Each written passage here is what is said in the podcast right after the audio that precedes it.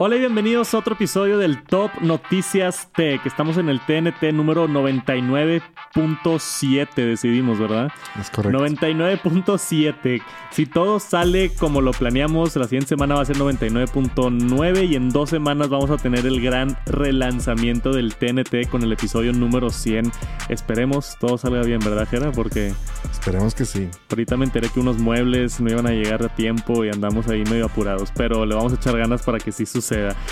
Como quiera, como todas las semanas les traemos las noticias de tecnología más importantes en este mundo que, tanto nos gusta a nosotros los, los geeks y los nerdos. Tenemos mucha información de Apple, salió, surgió mucha información ya que la gente tiene los dispositivos en mano, el iPhone 14, el Apple Watch Ultra, los AirPods 2, tenemos por ahí varias información interesante para que estén actualizados en los lanzamientos de Apple, pero también vamos a hablar un poquito de ¿De qué más tenemos que era por acá? Ya se me fue. Ah, TikTok tenemos noticias, Netflix tenemos noticias, WhatsApp tenemos noticias, entonces hay mucho de qué hablar definitivamente. Vamos a empezar con el TNT. Bienvenidos al Top Noticias Tech. Y vamos a empezar hablando del Apple Watch Ultra. Ya lo tengo aquí en mi muñeca. Si vieron mi unboxing por allá en el canal de Tech Santos, vieron lo bonito que está este reloj. Está definitivamente gordo. Se puede ver aquí en el video. O sea, tengo una torta aquí en la muñeca. pero no está tan grande como pensé. Si lo ves así directamente, pues está un poquito más grande que el anterior. O no sé si yo tengo la muñeca un poquito grande que sí me quede bien. Seguramente a personas sí se les ha de ver peor, ¿no? Pues sí, pero también, pero gente que tenga la muñeca grande, o sea, tipo un escalador, deportista o así, pues...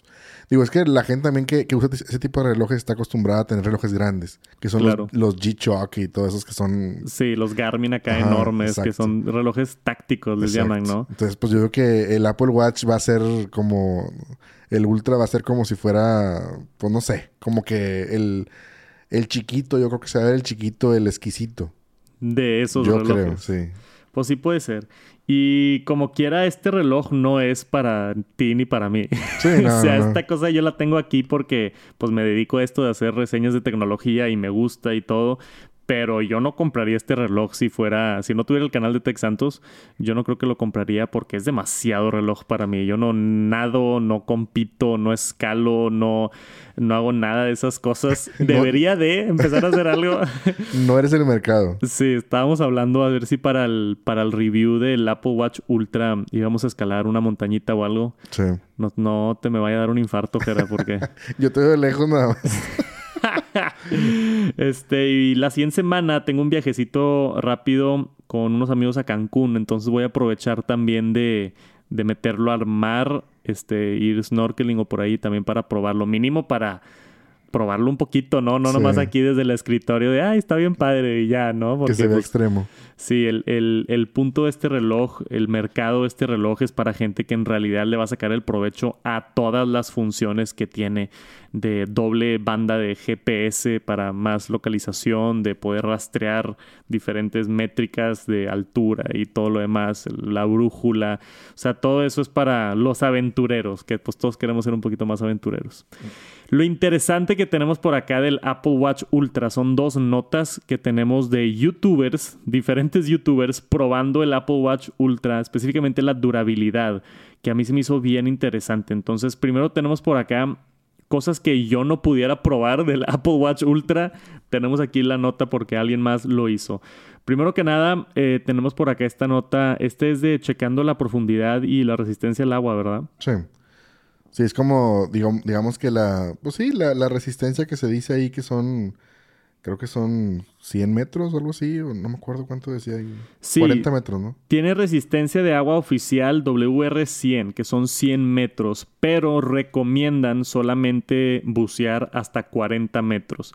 40 metros es demasiado. Sí. O sea, yo, yo la única vez que he buceado en mi vida, de hecho fue en Cancún también, eh, buceé 20 metros y te Mm. sientes en otro planeta. O sea, Sí. te sientes en... Está rarísimo la experiencia, no hay ruido, estás... eh, Está increíble. Si tienen la oportunidad de bucear, creo que vale mucho la pena. 40 metros es demasiado, pero es lo que recomienda, recomienda Apple por acá. Y lo que estuvieron probando por acá arriba fue también la, o sea, la presión. Lo ponen en esta especie de, de ¿cómo se un- llama? Un tanque de presión, sí. un tanque donde van probando la presión simulando estas diferentes este, profundidades. Y logró y pasó todo sin problema. Entonces, sí, lo que dice Apple, más que verdad, puedes bajar con esto 40 metros sin problema y probablemente hasta 100 metros todavía ahí este, puede aguantar la resistencia dependiendo de dónde estás. Buceando se recomienda nada más hasta 40 metros. Es que es diferente la presión, por ejemplo, si te metes al mar 100 metros o a una alberca 100 metros, es diferente por la cantidad de agua que hay literal este, puede variar diferente. Por eso creo que Apple dice así como que nada más no te pases de 40 metros y no va a haber bronca, aunque está certificado por WR100. Ahora, yo no soy experto en esto, igual y estas certificaciones no las entendemos al 100 de como debería de ser. Quizás si tenemos a alguien por allá en la audiencia que es buceador. ¿Se dice buceador? Pues buzo. Buzo. Alguien allá que es buzo, este nos ayudaría mucho su experiencia.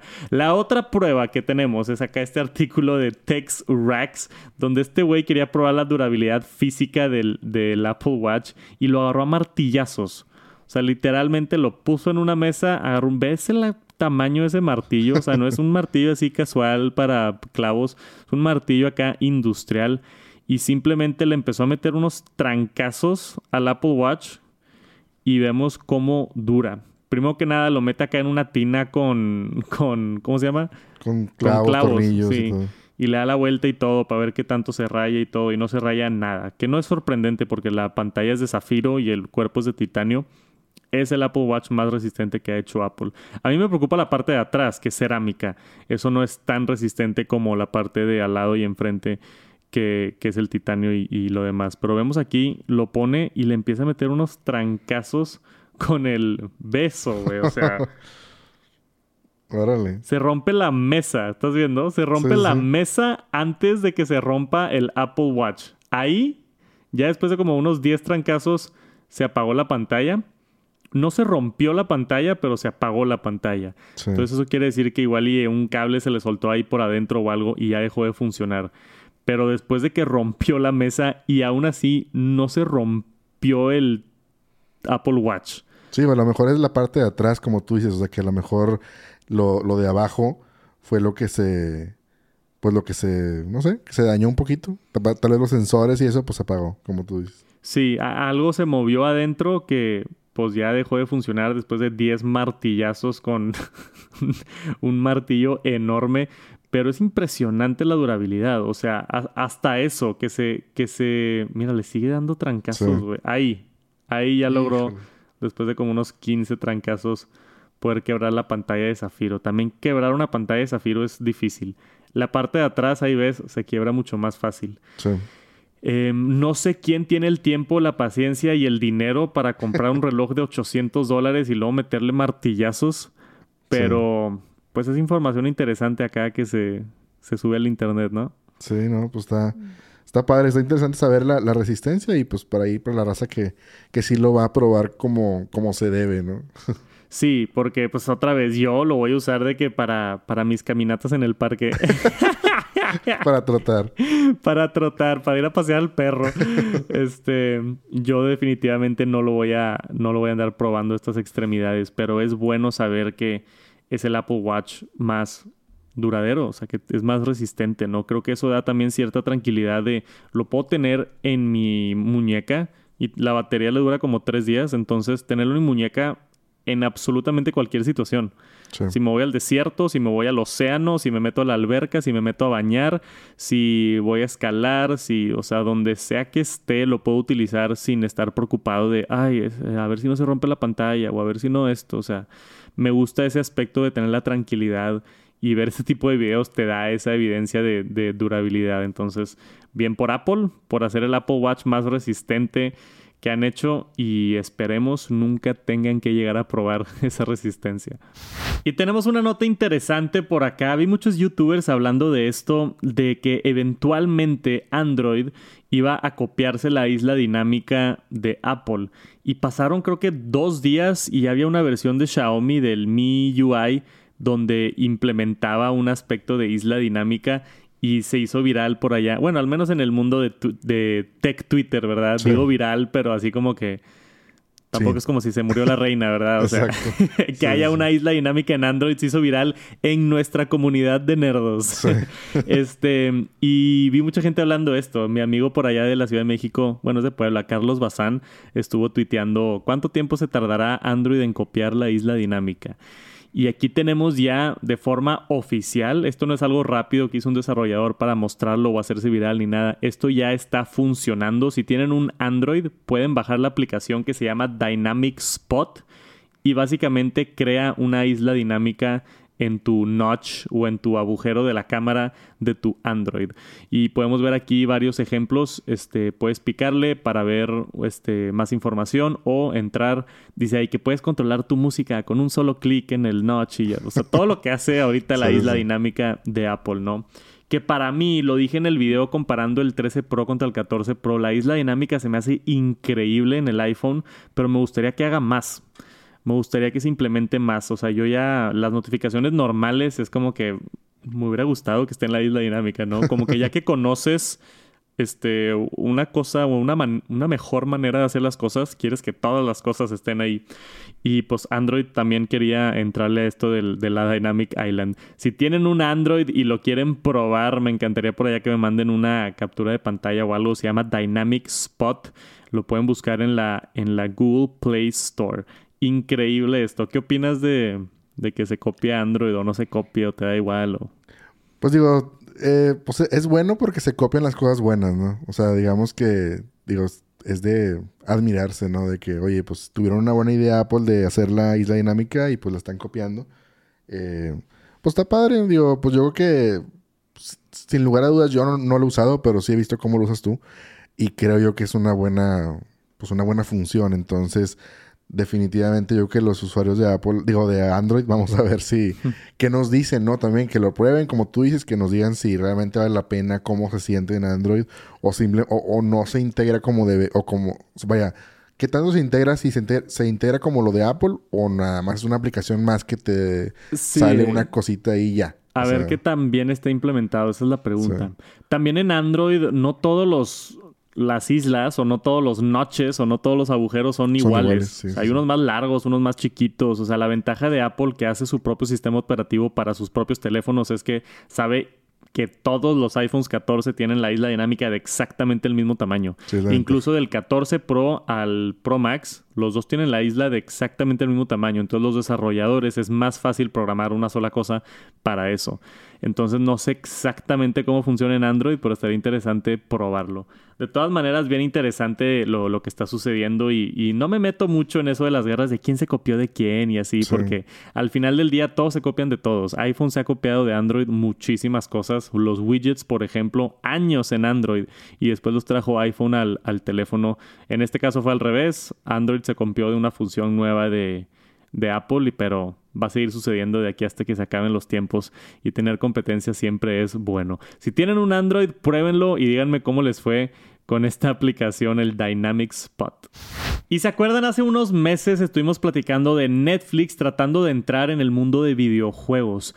Ya hay varios videojuegos en la aplicación de Netflix donde tú puedes entrar y jugar. Si no sabías, es porque casi nadie los usa. Vimos también un reporte, algo así como era menos del 1%, ¿no? Sí, sí, sí. Creo que era algo así como el menos de 1% de usuarios de Netflix ha utilizado los videojuegos que están en Netflix.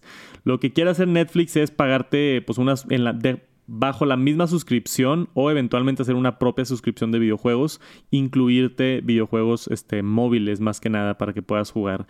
Y no se vio así muy bien. Yo dije, esto pues ya es el final de Netflix intentando videojuegos, como que le echaron ganas y ya.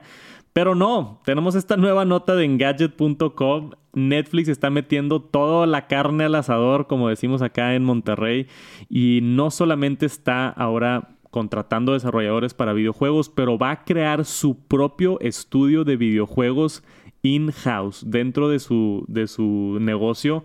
Entonces están creando y contratando gente de múltiples diferentes estudios para crear su propio estudio y empezar a hacer videojuegos. Dice por acá en el anuncio una de las personas ahí internas de Netflix que no vamos a ver los frutos de esta, de esta colaboración que están haciendo en muchos años, pero que van a llevar videojuegos al siguiente nivel. Entonces le están invirtiendo mucho. Ya vieron que como que hacer unos jueguitos así ponerlos en Netflix no funcionó tan bien quieren desarrollar ellos videojuegos desde cero dentro de su plataforma y de alguna manera tratar de implementar los Netflix Games, por ejemplo, que tenemos por acá arriba en la fotografía. Entonces, no sé qué va a pasar, pero para mí tienen que innovar algo bien diferente para que les vaya bien, porque es bien diferente penetrar el, el mercado de los videojuegos. O sea, tú como suscriptor de Netflix, ¿se te antoja jugar un videojuego así no, pues la verdad no. O sea, yo. Digo, no, para empezar, yo Netflix no lo veo en el celular. O sea, de entrada. Yo no, no, no tengo el tiempo de verlo en el celular. O sea, lo veo en la tele. O sea, de que vas a cenar y ves ahí una serie o algo, o el fin de semana, ¿no? Pero no le dedicaría como que a jugar. Pero está interesante que, que pues, simplemente en la misma plataforma te quieran unir ahí servicios. A mí lo que se me está ocurriendo ahorita que es que puede hacer como que empiecen, o sea, que la idea sea desarrollar juegos, pero de a lo mejor de las mismas series. No sé, a lo mejor ves un juego de que en lugar de que lo haga X estudio por aparte y salgan en, Apple Store o en Google Store, que lo haga, no sé, un juego de, no sé, Strange Things. Y es un jueguito ahí básico, padre sobre la serie. Que le pueda dar empuje a las series y la serie empuje el juego. Entonces, pues tal vez sea algo así que, que sea como propio de ellos. Como tú dices, tienen que ser algo original, porque el subir ahí un juego de cartas, un solitario, pues a lo mejor no va a ser. Sí, no, no es la jugada. Yo también creo que justamente va por ahí. Aquí abajo en el artículo tenemos que contrataron a una de las personas y compraron el estudio que se llama Next Games, que es el que estaba, que desarrolló The Walking Dead, el, juego móvil. Entonces, pues The Walking Dead está en Netflix también. Bueno, la mayoría de las temporadas, no sé si todas. Entonces hay algo interesante ahí donde, oye, tenemos esta serie y aquí está el videojuego de esa serie. Entonces utilizan ese IP, utilizan ese branding de series conocidas para vender videojuegos. Porque hacer un videojuego nuevo, pues eh, no creo que a la gente le interese a menos de que esté muy bueno. Pero un videojuego, como dices, de Stranger Things, un videojuego de tu serie favorita, puede ser que te incline y más si ya te lo incluye ahí dentro de la misma suscripción, que pues quizá lo intentes, ¿no? A mí se me hace difícil y le deseo suerte a Netflix porque se necesitan muchos pantalones como para entrar hacia otra industria fuerte, con mucha inversión y a ver cómo les va, porque yo sí estoy un poquito nervioso. Lo que hemos visto de videojuegos en Netflix no ha funcionado en lo absoluto. Entonces puede ser que tengan por ahí un secreto debajo de la manga y nos sorprendan con, en unos años con esto, pero esperen muy pronto porque Netflix está yendo duro con los videojuegos. Hay ciertas funciones que se anunciaron con el nuevo iPhone 14 que yo no puedo probar y no estoy interesado en probar cosas como la emergencia satelital o cosas como la detección de choques en automóviles. Pero hay youtubers que sí están así de locos. Tenemos acá la nota de, de Mac Rumors. El youtuber Tex Rax, que es este güey que sube videos destruyendo teléfonos y haciendo puras cosas bien locas con teléfonos, tiene por acá un video en YouTube, si es que lo quieren ir a ver, de él probando la función de detección de carro cuando tienes un, choque, ¿no? Y que le habla a las emergencias. Puedo poner aquí un pedacito del video para que lo vayan viendo mientras platicamos. Pero él encontró en sus resultados básicamente que cuando chocas leve, o sea, porque hace unos choques, eh, yo sí vi el video donde nada más, no sé, le toca la orillita de un carro y ahí no se detectaba. Y en otras situaciones donde nada más, no sé, da un banquetazo o algo así fuerte y ahí no se detectaba. Pero después ya hizo una colisión así frente a frente, choque ya un poquito más intenso y podemos ver, si le adelanto un poquito aquí al video, déjame ver exactamente dónde es eso aquí justo entra después del choque y dice, oye, no se activó. Y de la nada, 10 segundos después, ahí sale, It looks like you've been in a car crash. Y si no contestas el mensaje, empieza el conteo. Ahí como pueden ver, 10, 9, 8, 7, 6. Y tú tienes que cancelarlo o dejarlo que timbre, le llama a las autoridades para que vengan a, a asistir, ¿no? Y funcionó. O sea, la, nota aquí es que funcionó. Ya con una colisión así directa de frente, el iPhone se tardó como. Se me hizo raro, pero se tardó como 10 segundos. O sea, fue el choque, Pasaron 10 segundos y luego, hey, estuviste en un choque, le estamos hablando a las autoridades. Y nada más para probarlo otra vez, lo volvió a checar con este, este choque que estamos viendo aquí en pantalla. Y entró al iPhone y otra vez volvió a marcar a, a las, a las autoridades, ¿no? Entonces no fue así como que jaló una vez y luego ya no jaló, sino lo probó múltiples veces y jaló en todas las instancias. Entonces parece ser, es bien difícil probar estas cosas, o sea, pero parece ser, al menos de estas pruebas de este youtuber, que sí funciona como Apple dice que funciona. Y eso me agrada mucho de ver, ¿no? Porque una cosa es que te digan de que, hey, te puede salvar la vida el iPhone y otra cosa es verlo así en acción y que neta funcione. Se me hizo, se me hizo bien interesante, pero mira, ahí vemos cómo está otra vez ahí la emergencia después del choque y ya lo, lo cancela antes de que se marque a las autoridades. Pero, ¿tú crees que esto pueda llegar a salvar vidas? Sí, definitivo. Yo creo que sí, sí, o sea por el tema del tiempo ahí que se tardó en responder y todo, pues bueno, digo, vamos a pensar que todavía está a lo mejor en etapa inicial la actualización y pues también a lo mejor el, mismo iPhone tiene que recabar datos, o sea, de que, oye, este, no sé, la velocidad a la que ibas, el, la, ¿cómo se llama? El, la, velocidad a la que ibas, la de, la, ¿cómo se le llama? Pues también la velocidad a la que te detienes, ¿no? Porque una cosa es que vayas en un carro y te detengas despacio a que en seco choques y pues te detienes. Entonces, siento yo que también el, iPhone tiene que hacer sus, sus cálculos y a lo mejor, no sé, detectar GPS, o sea, todo eso y pues obviamente te hacerlo. Entonces, creo yo que sí, definitivamente va a salvar vidas porque mucha gente pues le ha pasado que choca y pues de que que reaccionas tú mismo por la adrenalina de que, oye, ¿a quién le marco? Y todo esto, pues simplemente que se haga pues el pues, las llamadas a las autoridades o a tus contactos de emergencia y todo esto. Sí, claro. Es una muy buena función. Para mí es una muy buena función. Y, y digo, es, es este. Esperemos nunca tenga que usar esta función. Sí. Pero nunca sabes. Hay gente que el Apple Watch les avisa que tienen un problema de corazón y van al doctor y el doctor les dice, güey, estabas a dos semanas de caerte muerto. Entonces, qué bueno que viniste. Y, y ese tipo de instancias creo que la tecnología puede ayudar mucho para salvar vidas. Entonces me gusta mucho esta función. Y ya que la vimos en acción, si quieren ir a ver el video, busquen por ahí Tech, Tech Racks. Este, y lo pueden encontrar en YouTube.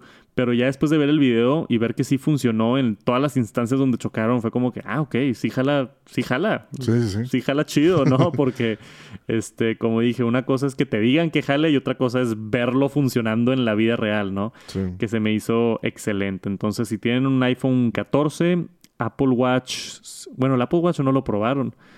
Pero supuestamente el Apple Watch Serie 8 y Ultra y el nuevo SE también tienen detección de, de choques automovilísticos. Entonces, bien por Apple por esta función innovadora que pues no es algo así nuevo y fresco que puedes utilizar y padre en tu teléfono, pero creo que es una función bastante importante. Y de vez en cuando en el Top Noticias Tech hablamos de noticias del espacio, a mí me interesa muchísimo y no sé si vieron esto, pero hubo fue la primera vez que NASA mandó un, no es un satélite, es básicamente una nave este, directamente a un asteroide con la intención de desviar el asteroide. Y esto era una prueba, no era así como que este asteroide iba a llegar a matarnos a todos, pero era una prueba que estaba haciendo la NASA para ver si podían hacer esto, ¿no? Mandaron este, esta nave espacial, ¿cómo, ¿cómo se llama eso? ¿Es una nave espacial? Pues, pues no sé, fíjate. Es una buena pregunta, pero bueno. ¿Es un dron técnicamente? Pues sí.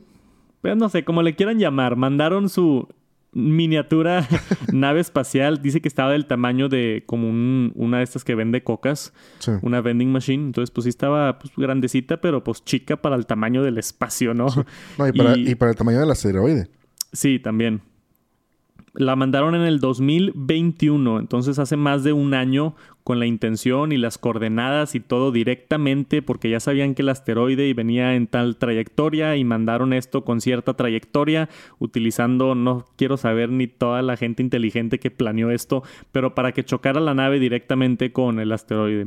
Y lo lograron. De hecho aquí hay un videíto que no se ve casi absolutamente nada, pero lo pueden ver por acá ese es el, la nave ahí chocando con el, con el asteroide. Y eso es todo. Eso es todo lo que pasó. Me, me sorprendió que iba a 14 mil millas por hora. Sí. y Sí, se ve así de lento, como que en la, en la enorme, no sé, en lo grande que está el espacio, 14 mil millas por hora, ¿cuántos kilómetros por hora son? Creo que es por 2. punto- o sea, como 20, vamos a decir 30 mil, 30 mil kilómetros por hora. Este, sí logró, fue un éxito, entonces logró como que, no lo destruyó por completo, pero al menos logró desviarlo y sí se rompieron ahí varios pedazos y como que, bueno, al menos la NASA lo está llamando un éxito, ¿no? Entonces de que, hey, esto es parte de nuestro, estamos haciendo como que pruebas para defender nuestro planeta, que se me hace bien interesante. Entonces, ya se puede. Es un proof of concept. O sea, lo lograron hacer, pudieron desviar un asteroide y en caso de que venga otro hacia nuestro, hacia nuestro planeta, pudieran como que prepararse para desviarlo. Ahora hay algo bien importante que dice aquí abajo que me encanta, que dice, aunque se logró esto, pues depende mucho del asteroide, ¿no? Si llega uno a caer como el que cayó aquí hace 66 millones de años, como quiera nos vamos a morir todos. o sea, el que cayó acá cuando se murieron los dinosaurios hace Sí. 66 millones de años, cayó un asteroide del tamaño de México, casi casi, este, y cayó cerquita de México, ahí justo en el Golfo de México. Creo que por eso está como que ese cráter, ese agujero. Eh, hace 66 millones de años y mataron el 75% de vida en el planeta con el impacto de ese asteroide. Entonces, no creo que nos vaya a suceder a nosotros en nuestras vidas. Ya hubiéramos, ya nos hubiéramos enterado. Bueno. Porque si esto sucede cada 66 millones de años, pues falta mucho tiempo. Pero al menos ya estamos tantito preparados en caso de que venga uno chiquito. Sí, ¿no? Y sobre todo porque también dices, oye, es como en las películas, ¿no? De que dices, oye, lo, lo ves en las películas de que no, sí, el asteroide, no sé qué, y toda la misión y todo. Pero también te da algo de miedo. O sea, por ejemplo, ahí creo que estaba viendo que el, el asteroide ese que lograron desviar tenía el tamaño de un estadio de fútbol. Entonces, pues, quieras o no, es grande. Y a lo mejor el impacto de ese tamaño a la velocidad que viene, pues entrando a la Tierra, a lo mejor, pues sí logra, no sé, desaparecer una ciudad o un país o claro, algo así. sí. Entonces, dices, órale, o sea, pues sí está de, pues está de miedo de alguna manera. Pero bueno, no, pues no es algo que, no es algo de miedo que vas a pensar todos los días. Ay, nos va a golpear un asteroide. Pues no va. Qué bueno que la NASA está trabajando en esto y también, pues, digo, es algo bueno saber que se puede hacer. Lo que se ve en las películas, desviar un asteroide. Sí. Este. El Bruce Willis ahí. Sí, exacto. O sea, dices, oye, pues es algo importante desviar un asteroide. Yo lo vi muchos amigos que son así muy, este, pues sí, muy dados a ver temas de, de naves, de drones, de espacio y todo así. Lo vi en Facebook. Yo me di cuenta por eso, porque Ah. lo vi en Facebook que lograron desviar el asteroide, no sé qué. Y yo, ¿de qué están hablando? Ya lo vi, ya, mira. Sí. O Está interesante la nota. A mí me Sí. interesan mucho los temas del espacio y, y te hace sentir bien chiquito ver Sí. este tipo de cosas. sí. De que puede nomás una piedra al azar que está en el espacio nomás impactarnos y acabar con toda la humanidad. sí. Está bien intenso. Pero bien por NASA por, por implementar estos, estos sistemas, ¿no? Que nos estén cuidando y esperemos también. Parece ser que este TNT son puras cosas que no queremos que pasen, ¿verdad? Los choques de carros y Sí, perdernos con el satélite. Este, esperemos que nunca se necesite, pero bien por NASA por tener estos sistemas y felicidades ahí por el pequeño éxito que lograron. Y después tenemos una actualización importante de WhatsApp. Tenemos un par de semanitas que no hablamos de WhatsApp, ¿verdad? Sí, ya tenía rato de no Ya hablar tenía rato, andaban ahí presente en el TNT casi todos los episodios y, y ya lo extrañaba WhatsApp. Acá lo tenemos con esta nueva nota donde se va a poder en un pronto futuro mandar ligas para juntas dentro de WhatsApp o para poder entrar a llamadas, ¿no? Así como mandas la liga de Zoom de, "Eh, ahí los veo en el Zoom, o mandas la liga de FaceTime, "Eh, ahí los veo en el FaceTime, eso ya se va a poder hacer con WhatsApp y aparte van a agregar la capacidad de hasta 32 personas dentro de una llamada encriptado. Entonces, estas son funciones como para tratar de comerse un poquito perdón, comerse un poquito justo el mercado de Zoom, ¿no?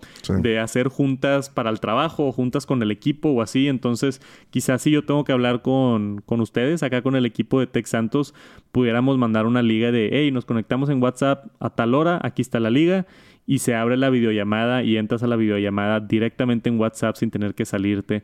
O con el grupo, si tienes por ahí, no sé, el grupo del trabajo, el grupo de la familia, el grupo de algo más, entrar a una videollamada. Ya se podía antes, pero como que no había ninguna manera de administrarlo de nos vemos a tal hora porque no había este sistema de ligas, ¿no?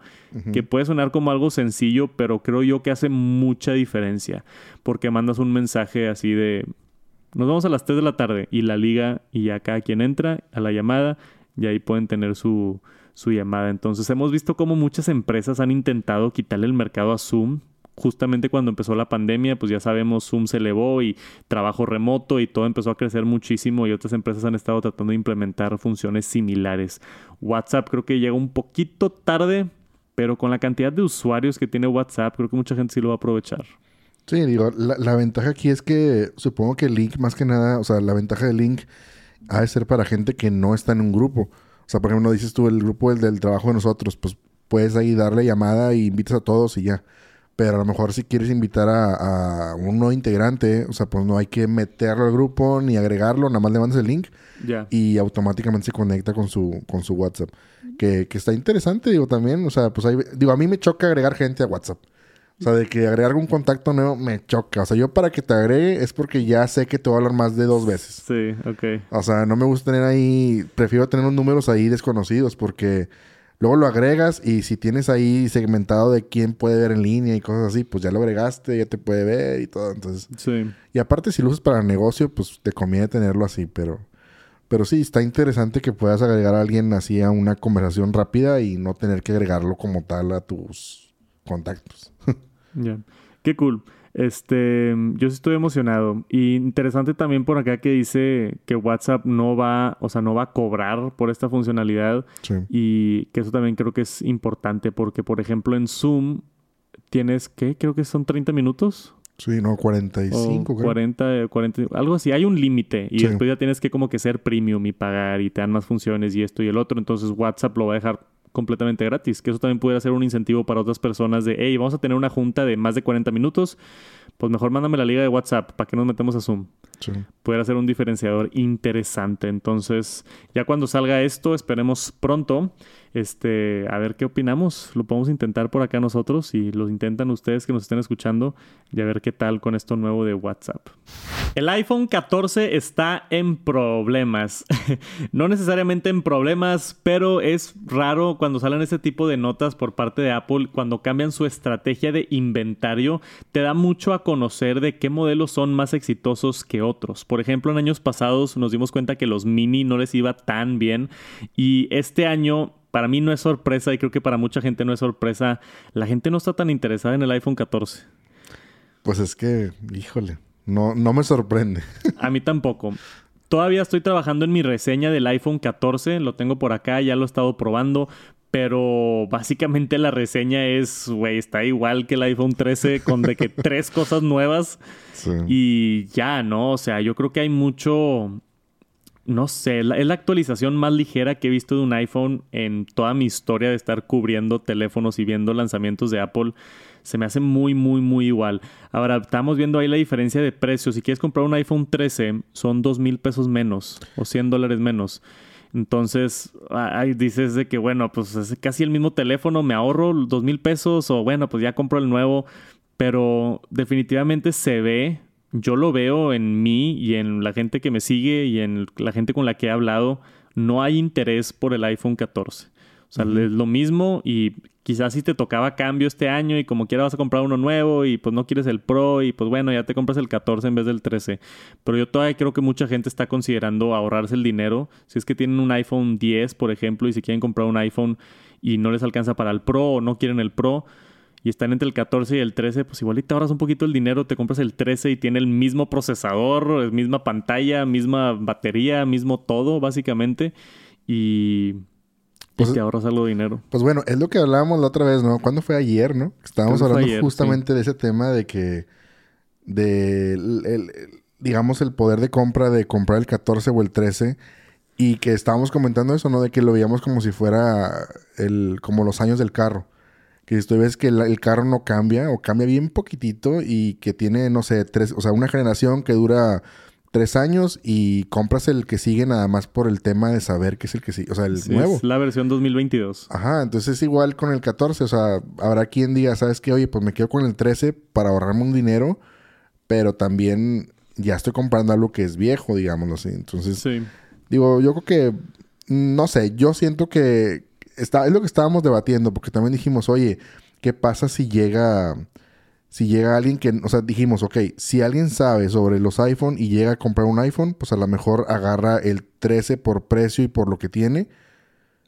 Pero también, si sabe qué es lo del iPhone, si, si sabe de iPhone, si sabe de teléfonos, pues a lo mejor compras el 14 por el hecho de tener el 14 y saber que es el nuevo. Sí. O sea, como que está bien raro ahí quién va a comprar qué. O sea, creo yo, ¿no? O sea, a- a- yo lo que pienso es, o sea, nosotros que escuchamos podcasts de tecnología, saludos Sí. a todos, eh, o sea, tenemos un poquito más de consciente de este tipo de cosas, pero entra una, vamos a llamarle una señora genérica de 50 años a, al iShop, ¿no? O a la Sí. Mac Store o lo que tú quieras, entra y dice, oye, quiero un nuevo iPhone. Y el que le ayuda ahí dice, mira, tenemos este iPhone 13 y tenemos este iPhone 14, que están más o menos en tu presupuesto. Y le pregunta, ¿cuál es la diferencia? Y el vendedor, ¿qué le va a decir? De que, pues, este tiene detección de choques de carros y este tiene la apertura de la cámara 5% más grande y, y el procesador tiene un núcleo más de GPU, pero es exactamente el mismo procesador. Y pues ya. Sí, o sea, ella, por ejemplo, puede decir, ¿Qué ¿sabes va a qué? decir ella? ¿Sabes que Se ven iguales, o sea, Sí. pues, ¿qué? Ajá. A alguien que no le importa diría, no, pues me quedo con el 13 porque me barato. Pero alguien que a lo mejor no, o sea, como ella, que a lo mejor dice, ay, no, pues yo no sé nada de esto, pero dame el más nuevo. Ok, ya. Nada más por dame el más nuevo, porque es el 14. Pues sí. También hay O gente sea, así, ¿no? Que nada más quiere el más nuevo sí. porque el número dice 14 en la caja en vez de 13. Exactamente. Entonces, Pues sí, tienes razón. Hay, hay de todo. Este, pero el punto es que, o sea, este tipo de discusiones de hablando de la diferenciación, yo no la había visto en mucho tiempo. Sí. O sea, el iPhone 12 sí se parecía al iPhone 13, pero pues no sé, mínimo en el iPhone 13 teníamos un poquito más de cambios. sí. Y, y del 11 al 12, pues mínimo fue la pantalla OLED, que ahora era la... O sea, siempre hay algo así... Sí, el diseño también cuadrado y otras cosas. O sea, hay, hay siempre hay cosas que creo que tal vez valen la pena y con esta serie simplemente no.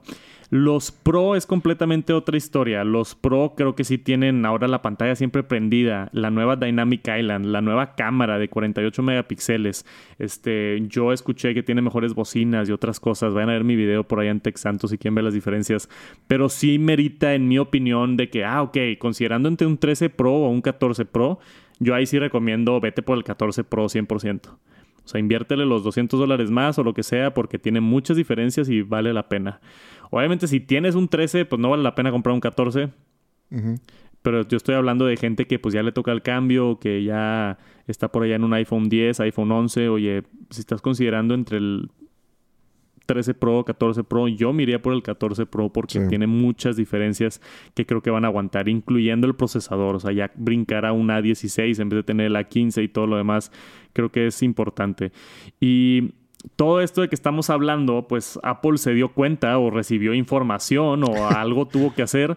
Y esto es de lo que se trata la nota aquí de Mac Rumors. O sea, Apple decidió cortar la producción de iPhone 14 y aumentar la producción del iPhone 14 Pro. Que de- después de todo lo que hablamos, pues suena lógico, ¿no? Pero son decisiones que hace Apple basado en, en demanda, basado en cómo se están moviendo las unidades, en qué están viendo de preventa y esto y otras cosas. Han de tener un equipo así de análisis, pero de que el tanto porcentaje de, de preventa se hizo en el Pro y tanto porcentaje de preventa se hizo en el no Pro y en redes sociales están hablando más del Pro y no tanto del normal y hacen todo un análisis y pues llegan a la conclusión de, ¿sabes qué? Para no perder dinero o para no dejar inventario en, sobre la bodega hay que aumentar ciertos modelos. En este caso fueron los Pro, ¿no? La gente está comprando más los Pro, que para mí tiene todo el sentido del mundo, pero ya para que Apple, entre comillas, lo acepte, Sí. es este otra, otra cosa totalmente, ¿no? También quiero nada más por último en- con esta nota tocar el punto de... Vi un comentario que se me hizo bien interesante, que es el iPhone 14 está muy igual al iPhone 13 porque Apple, y no nada más Apple, pero todas las otras empresas se ven forzadas a actualizarlos todos los años. Cuando no sé por qué agarramos esa tendencia. O sea, pudiéramos de que nada más que salga cada dos años, ¿no? O sea, digo, a mí me sirve mucho. Yo me dedico a dar noticias de tecnología, pues que salga todos los años y todo. Pero hablando de, de perspectiva de consumidor, este, creo que sería mejor ya que el iPhone salga cada dos años. Sí, no, sería excelente. Y cambiaría un poquito más y la gente estaría más tranquila y no habría tanta presión para actualizar todos los años y, o sea, no sé, creo yo que sería una solución interesante. Yo creo que económicamente igual y sí les, sí les sale, ¿no? Les da la mate de que sacan un nuevo modelo y seguramente sí tienen más ventas que si se esperan dos años. No soy experto ni nada, pero tiene algo de lógica, ¿no? Nomás es un punto interesante que quería tocar que, vi por allá en un comentario.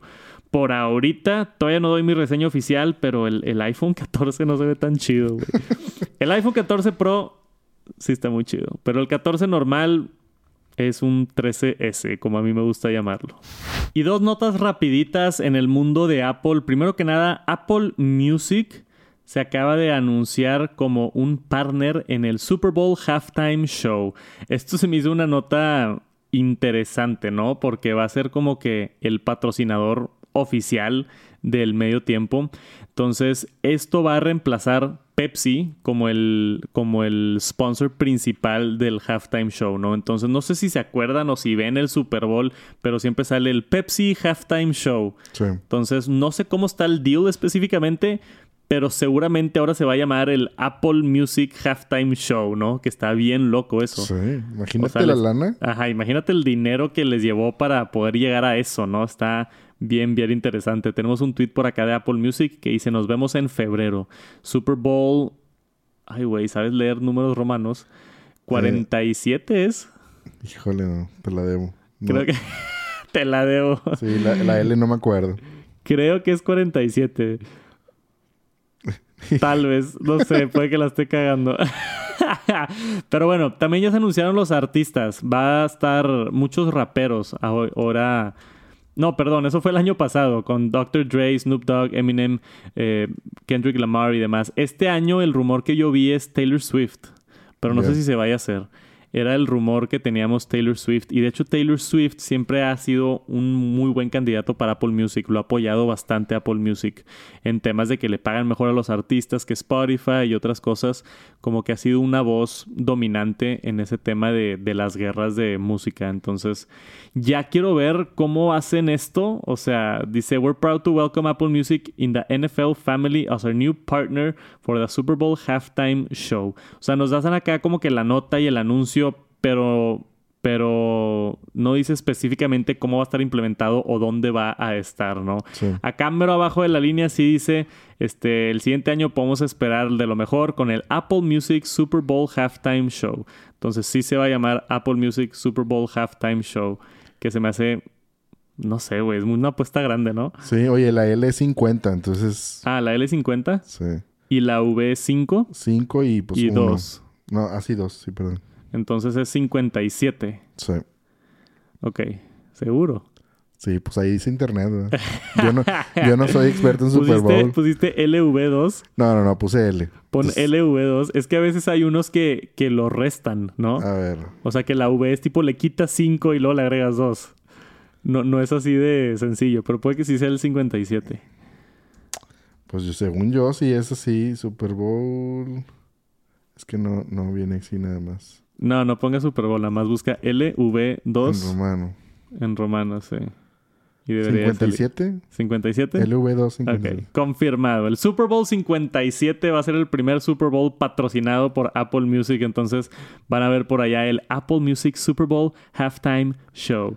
La otra notita que tenemos interesante de Apple invirtiendo en sus, en sus servicios es esto. Ted Lasso de la serie ¿Cómo se llama la Ah, la serie se llama Ted Lasso, sí. es cierto. Yo pensando, ¿cómo se llamaba la serie? Ted Lasso va a salir en FIFA, que se me hizo increíble. El equipo, el equipo eh, figurativo, ¿se dice? Sí, los de Richmond, ¿no? Creo que se llama. AFC Richmond. Y Ted Lasso y Beard y otros personajes van a salir por ahí en, en en FIFA 23. Y también los jugadores. Va a estar Jamie Tart, Danny Rojas, que es como que el mexicano. Este, el principal, ¿cómo se llamaba? Roy Kent también. Entonces vamos a ver todo el equipo de, de Richmond y toda esta serie ficticia saliendo en FIFA 23 que también se me hace una colaboración bien interesante. No sé quién le pagó a quién. Yo creo que Apple le pagó a EA Sports.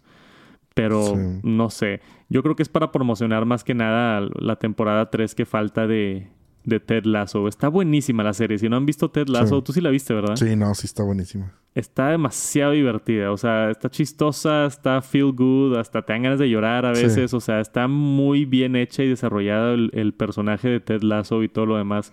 A mí me encantó, me encantó esta serie. Y vas a poder jugar como Ted Lasso si es que quieres ser coach o vas a poder utilizar el equipo de Richmond. Entonces ya quiero ver gente así jugando como que Richmond contra Rayados. Como Tigres. Contra la América.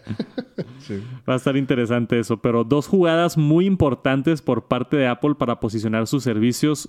Apple Music Super Bowl Halftime Show y Ted Lasso en el nuevo FIFA 23. Y una nota rápida de TikTok. Acaban de sacar ya por fin, o no sé si por fin, porque igual a la gente no le va a agradar mucho, pero su botón de dislike. Hemos visto cómo redes sociales han no sé, batallado mucho con el dilema de incluir o no los dislikes. Famosamente vimos en YouTube cómo quitaron el, no quitaron el botón, pero quitaron la cantidad que se ve. Entonces todavía le puedes dar dislike, pero no puedes ver la cantidad. TikTok ya sacó su dislike para todos los usuarios en donde vas a poder decir, hey, este comentario no me pareció y le doy dislike. No sé si esto afecte el algoritmo de los comentarios, entonces si tiene muchos dislikes, quizá no lo va a mostrar. Pero por ahorita, TikTok dice que está consciente del abuso que puede ocasionar y que no va, así como YouTube, no va a enseñar el total de dislikes. Simplemente lo van a hacer como detrás de las escenas. De, ¿Sabes que mucha gente igual y no le gustó este comentario. Pudiera ser una bandera roja para un comentario negativo o ofensivo o algo más. No sé para qué van a usar la información, pero ya va a estar, o no ya va a estar, ya está disponible. Estuvo en beta y ya lo tenemos por acá en TikTok. Te pediría tu opinión, Jera, pero sé que no usas TikTok. no, pues mi opinión es de que, fíjate cómo me llama la atención cómo todas las, digamos, empresas de, tecnología o de redes sociales están pues migrando a así saber un poquito más de feedback de los usuarios. O sea, ¿Te gustó o no te gustó? Como tú dices, a lo mejor, ¿para qué lo van a usar? Yo creo que tiene mucho que ver con el algoritmo. A lo mejor ahorita TikTok está como, como en cascada, ¿no? Nada más aventándote contenido así a lo bestia y pues aún así no... Que sí sabe, porque te pones a ver un video de algo y te, te sigue, ¿no? Pero, pero a lo mejor esto es una manera de más o menos irlo segmentando y darle un poquito más de forma a la, al algoritmo, así como lo tiene muy también perfecto Instagram y todo, pues sí. Yo también creo que es, justamente creo que es estrategia para, para poder posicionar contenido de, de, mejor manera. Entonces, si no les gusta algo en TikTok, ya le pueden dar dislike. Tenemos por acá un producto bien interesante de la marca Victrola. Yo no los había escuchado, pero llevan más de 100 años haciendo... ¿Cómo se llaman estos? ¿Tornamesas de vinil? Tornamesa, sí. ¿Es una tornamesa? Sí haciendo tornamesas de vinil. Siempre te ando preguntando si, si estoy inventando palabras o no, porque tengo una racha y una fama de, inventar palabras. Una habilidad. Una habilidad, vamos a, vamos a decir que es una habilidad, es, es una habilidad especial poder inventar palabras. Eh, y ah, yo no sabía esto, pero a mí me gusta mucho la música. Yo siempre he querido tener una, un tocadiscos. Es tocadiscos, tocadiscos no es tornamesa. Es que bueno, tornamesa es más como DJ. Ya, sí. Entonces, bueno, se le llama eso, pero pues sí, tocadiscos. Tocadiscos. ¿Ves? Ya me salió así el verbo natural y dije tocadiscos. Este, yo siempre he querido tener un tocadiscos. No tengo viniles, pero me gusta el, el arte. Hay gente que jura que se escucha mejor en vinil porque es la canción como el artista la quiso hacer y está grabado físicamente y mientras se mueve lo puedes escuchar porque es un proceso análogo, no es un proceso digital. Entonces tú escuchas la música literalmente mientras va dando la vuelta el vinil y la, la, aguja. la aguja va rebotando y leyendo lo que está en la música y lo, lo replica a través de las, de las, de las bocinas.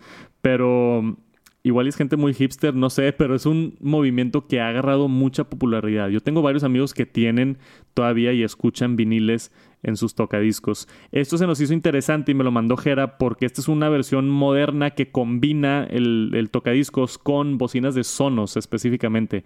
Ahorita yo he estado hablando mucho de Sonos porque me hice fan después de que me mandaron varias bocinas y de hecho yo compré varias bocinas para poder implementarlas alrededor de mi casa y me encanta Sonos. Ahora tú puedes tener tus viniles, esto se conecta con el sistema de Sonos y así puedes tener en todas las bocinas de tu casa un vinil tocando, que se me hizo excelente esta propuesta por parte de Vic Trola. Si los quieren buscar, aquí está la marca, cómo se escribe y el producto se ve muy, muy chido. Creo que cuesta, decía por ahí arriba, ¿no? 799 dólares. Entonces está caro, definitivamente no es algo así barato. Viene en octubre, lo acaban de anunciar, octubre por 799 dólares. Y si eres fan de los viniles y fan de Sonos, igual es muy nicho, ¿no? Sí, definitivamente es mucho. o sea, no sé qué tanta gente que nos esté escuchando tenga bocinas Sonos y quiera un tocadiscos de vinil. Sí, no, seguramente sí. Yo me acuerdo que hace algunos meses eh, hablamos de que Apple Music estaba como que trabajando en una sección de música clásica, ¿te acuerdas? Sí, de música clásica. Y sí hubo muchos comentarios esa, como que sobre el tema. Sí, de gente interesada y gente que sabía sobre eso. Nosotros no, pero bueno. De hecho, no hemos visto lo de música clásica. Supuestamente iba a salir con iOS 16 y no salió. Sí, sí Entonces puede, puede ser que Apple lo saque en octubre o en noviembre. Veamos a ver qué, qué sucede.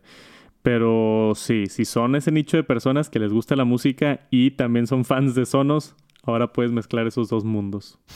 Todavía ni acabo de probar el iPhone 14 y 14 Pro y ya tenemos rumores del iPhone 15 como lo tuvimos la semana pasada, pero esto está bien interesante porque según varias fuentes, incluyendo por acá Bloomberg, Mark Gurman, dicen que el siguiente año pudiera ser el primer año que tenemos un iPhone Ultra. Se llamaría el iPhone 15 Ultra y quedaría encima de los modelos Pro, reemplazando el modelo Pro Max. Y al momento que Apple le cambia la nomenclatura a Ultra, así como lo vimos con el Apple Watch Ultra, seguramente es porque vienen cambios grandes. Y eso está emocionante, ¿no, Gerard? Sí, sí, sí, yo como tú dices, todavía ni vemos el 14 y 14 Pro y ya hablando del 15, pero bueno, pues sí, está interesante el, el tema de que, digo, me llama la atención si va a ser ultra, ¿qué tan ultra va a ser? O sea, ¿qué le van a poner? ¿Lo van a hacer, o sea, como el Apple Watch? O sea, de que resiste golpes, caídas, o sea, o, qué? ¿Mejor cámara? O, digo, ahí por ahí decían algo de USB-C, pero no sé. Sí, lo de USB-C se espera en toda la línea de iPhone. No creo que eso sea exclusivo de, este nuevo supuesto 15 Ultra pero dice que vienen cambios al diseño, o sea, cambios en cómo va a estar estéticamente, porque también cita, cita por acá abajo el artículo que típicamente no es así como que regla en piedra, pero típicamente Apple tiene un, un, idioma de diseño por tres años. Entonces lo vimos, por ejemplo, con el iPhone 10, 10S y 11, tuvimos un diseño, el diseño ese redondeado.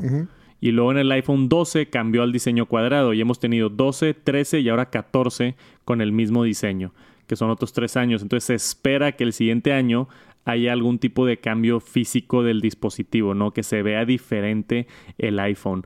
Eso con USB-C y ahora con esto del modelo Ultra, que seguramente pues va a tener cosas diferentes a las versiones Pro. No le llamarían Ultra si no le van a poner nada, ¿no? O sea, por algo le tienen que llamar Ultra, aunque no sabemos qué es fuera de un diseño nuevo o de mejores cámaras o algo, yo creo que puede ser algo interesante. También vi, esto no viene de Gurman ni de ninguno de los buenos, pero tiene lógica que si el Apple saca el iPhone 15 normal, iPhone 15 Pro y luego saca el iPhone 15 Ultra y se dobla. Mm, está interesante. O sea, puede que eso sea el Ultra. Que el iPhone 15 Ultra sea así como que la siguiente generación de iPhone, así como fue el iPhone 10, que, que cambió todo ahora con Face ID y demás. Puede que el Ultra sea un dispositivo plegable o un formato distinto que no hemos visto todavía, ¿no? Que eso sería lo más emocionante de todo. si es que si hacen un plegable o algo así. A mí todavía se me hace muy temprano para que Apple saque un plegable, pero pudiera llegar a, sorprendernos. Eso o algo con realidad aumentada o algo así, que el iPhone 15 Ultra sea tipo el único que pueda tener los lentes de realidad aumentada o algo así, no sé. Puede ser algo por ese estilo, pero yo creo que estamos justo en el precipicio de un lanzamiento grande de Apple con realidad aumentada o con un dispositivo plegable o algo así realmente diferente, nuevo, no nomás una iteración del nuevo iPhone. Que está, está padre el iPhone 14 Pro, pero pues, digo, mejor cámara, el Dynamic Island, mejor pantalla y esto y el otro, ayuda y todo, pero es iterativo, no es nada así, wow. Y si van a sacar un iPhone 15 Ultra, yo sí quiero que esté wow, ¿no? Entonces, ¿cuál sería tu predicción? No, pues digo, me dejaste así como que en blanco, pensando en eso de, de, que fuera plegable, o sea, pues sí, ¿no? Digo, no, no tengo ni la menor idea, pero me sonó lógico lo que dices del, de que pudiera ser a lo mejor la versión plegable, digo, está... Sí, y así, así como con el iPhone X, pues tienen la excusa de aquí está el Ultra y también cobran más. O sea, seguramente va a costar, va a estar más caro, ¿no? Y, y, eso también es peligroso porque si cada cinco años están subiendo el precio del iPhone, pues se pone, se pone peligroso por allá también. Va a estar interesante ver el iPhone 15 el siguiente año y estos primeros rumores. Nos vamos a acordar de esto. Yo me voy a acordar de este episodio del TNT. ¿Te acuerdas? Hace justo cuando salió el iPhone 14, Santos mencionó algo del iPhone Ultra. A ver si el siguiente año decimos, alguien busca este clip y me lo manda. A ver si el siguiente año, si sí se llama iPhone 15 Ultra, estaría interesante ver que, wow, se filtró casi un año o exactamente un año antes del lanzamiento. Y eso es todo por este episodio del Top Noticias Tech, el TNT 99.7, como le estamos llamando. Estamos emocionados, todavía con mucha chamba para cambiarnos de estudio. Espérenlo muy pronto, en dos semanitas, si todo sale bien. Si no se han suscrito al canal de YouTube para poder ver el nuevo estudio, váyanse a suscribir por allá en YouTube. Ya pasamos los 25k. Ya, ya. Ya los pasamos hace ratito. No lo había mencionado acá en el TNT, entonces gracias, 25 mil suscriptores. La meta es tratar de llegar a 100 mil suscriptores para tener esa plaquita de, de YouTube. Estoy bien emocionado, sería mi segunda placa y la primera de Jera. Sí, qué emoción, está, está chido. Qué emoción. Gracias por todo el apoyo. Si están por allá en Spotify, Apple Music, les mandamos un saludote desde los estudios de Tech Santos. Nos vemos la próxima semana con más noticias de tecnología. Peace.